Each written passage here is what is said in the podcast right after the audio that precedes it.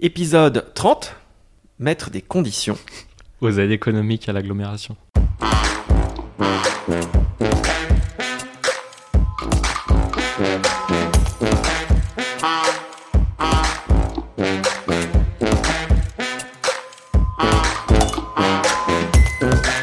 Bonjour Nicolas. Salut Gaël. Alors euh, Nicolas, on se retrouve aujourd'hui. Tu vas nous parler un petit peu euh, de cette histoire de, de société écran à ton nom euh, dans les Seychelles. Oui, tout à fait. Je parle de ça, mais c'est parce que ça fait l'actualité. On va parler aujourd'hui de quelque chose qui a fait l'actualité. J'ai vu une très très belle photo d'ailleurs de toi où tu es sur un micro dans la Nouvelle République. Je slam. Oh, où tu slams, ouais, ça m'a fait rigoler. J'avais l'impression que tu, tu slamais. On a rigolé de ça avec Yann Lafont.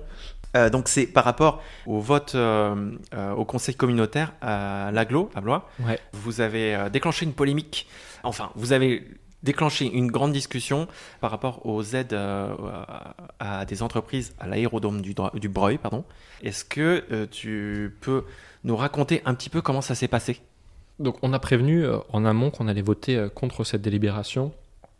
Euh, pour nous, euh, l'idée, euh, c'était plutôt d'ouvrir le débat, pas d'être contre, mais plutôt d'ouvrir un débat sur deux choses qui nous semblent importantes. La question du Breuil, où le département a voté cette année le fait qu'il allait financer le Breuil, donc cet aérodrome à hauteur de 4 millions dans l'année.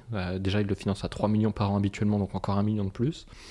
Alors que sa compétence première, c'est le social, et que euh, on a euh, une vraie souffrance au travail euh, pour tous les travailleurs du social qui ne sont pas suffisamment reconnus dans leur travail. Donc moi déjà ça, ça me choque.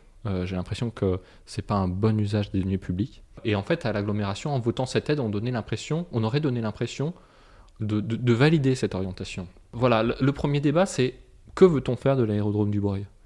Il manque une fiche de route claire. Et il manque comment on inscrit les activités du Breuil dans la durabilité. Et à un moment donné, peut-être qu'il faudrait réunir les riverains qui euh, peuvent subir euh, les questions de bruit, de autres, etc.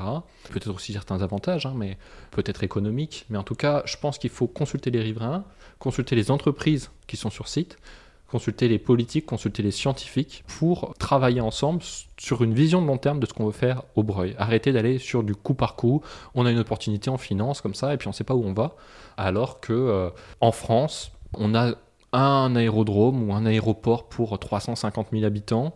Quand en Allemagne, c'est 1 pour 4 millions d'habitants. Très souvent, c'est perfusé euh, aux aides, euh, et, c'est le cas en Loire-et-Cher, euh, c'est perfusé aux aides économiques sur la base de nos impôts. Et, et voilà, moi, ça, me questionne. Est-ce que c'est un modèle d'avenir? Si ça l'est pas, comment on fait en sorte d'accompagner cette économie euh, dans sa transition C'est quelque chose que, avec euh, le groupe, vous aviez prévenu que vous alliez voter contre. Oui. Et du coup, vous avez porté ça en, en tant que, que groupe euh, au conseil communautaire. Et du coup, ça a provoqué pas mal de discussions. Qu'est-ce que, qu'est-ce que vous demandez exactement?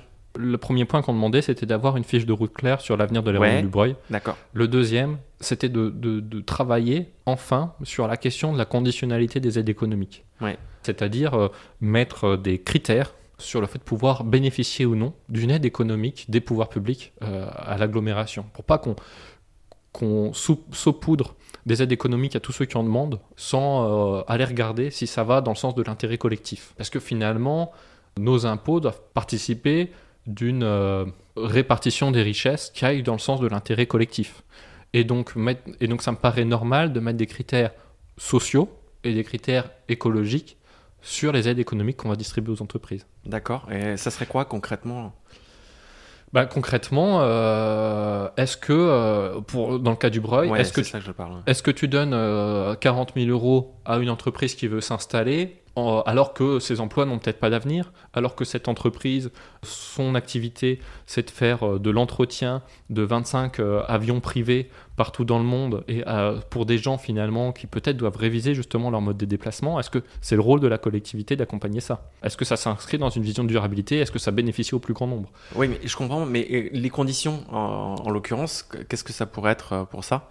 Euh, on n'est pas là pour essayer de réfléchir à des trucs. Je sais pas si, vous avez abordé ça. Moi, ce que j'aimerais, c'est construire ces conditions et réfléchir comment on peut les mettre en place avec les élus de, euh, la majorité et d'en discuter ensemble. Et un, un des retours d'expérience qu'on pourrait avoir, c'est que Dans l'accord de mandature qui, s'est passé au niveau de la région, les écologistes ont obtenu le fait de pouvoir mettre des conditionnalités aux aides économiques euh, dans leur accord avec le PS.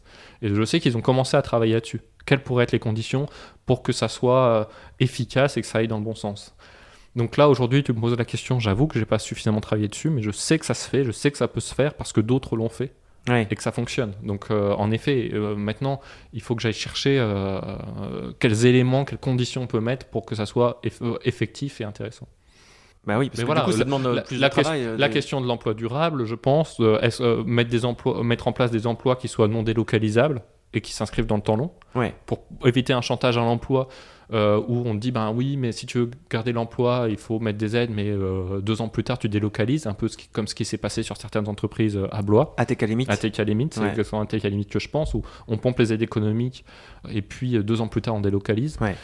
Je pense que voilà, il y, y, a une conditionnalité sur quand tu sur des emplois qui ne soient pas que des emplois, mais qui soient des emplois ancrés durablement sur, dans le territoire et non délocalisables. Et à la question écologique, c'est-à-dire si on aide au développement d'une entreprise, est-ce que ce développement ou cette recherche et développement s'inscrit dans une vision durable?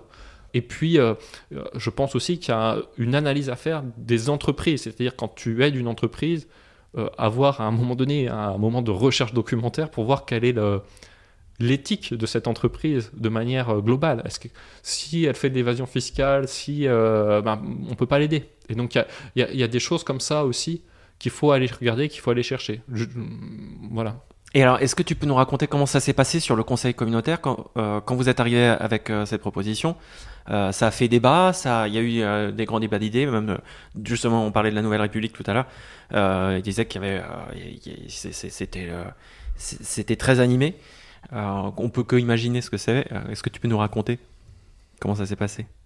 C'était attendu et en même temps un peu décevant. C'est-à-dire que on a une prise de parole où on s'appuyait sur des chiffres, où on a fait une proposition de travail euh, sur euh, comment on peut travailler ensemble euh, et avec les entreprises sur comment inscrire l'aérodrome du Breuil dans le temps long, une proposition sur la conditionnalité des aides économiques.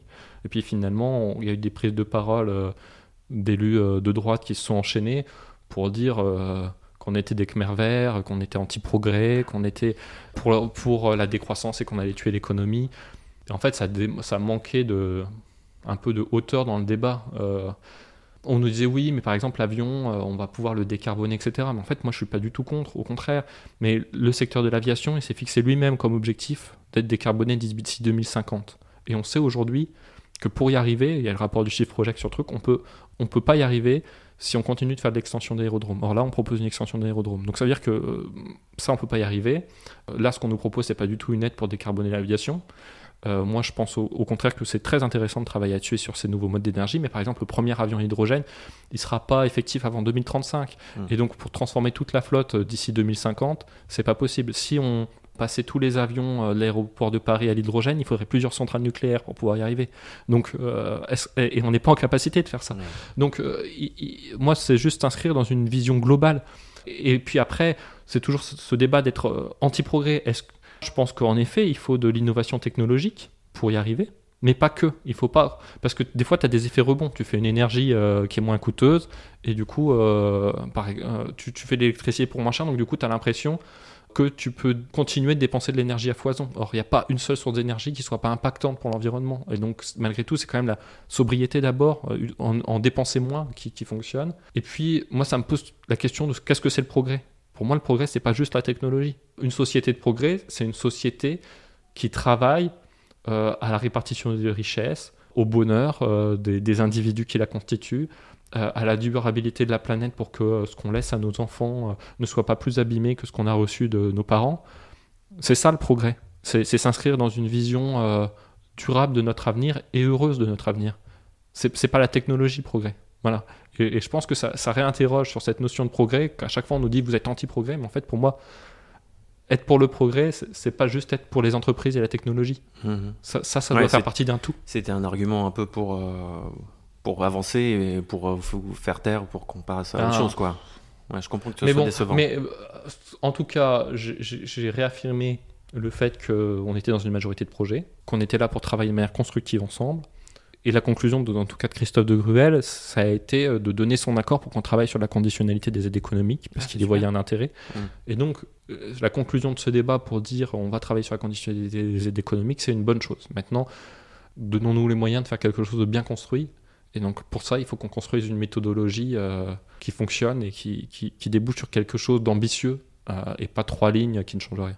Je, veux juste euh, conclure, il faut qu'on conclue. Le prochain vote du Conseil communautaire, c'est encore un gros morceau. Ouais, c'est vrai. Euh, c'est le vote du PLUI. Est-ce que tu peux nous rappeler ce que c'est qu'un PLUI Plan local d'urbanisme intercommunal. Ouais. C'est vrai que c'est quelque a- chose d'absolument structurant. Mm.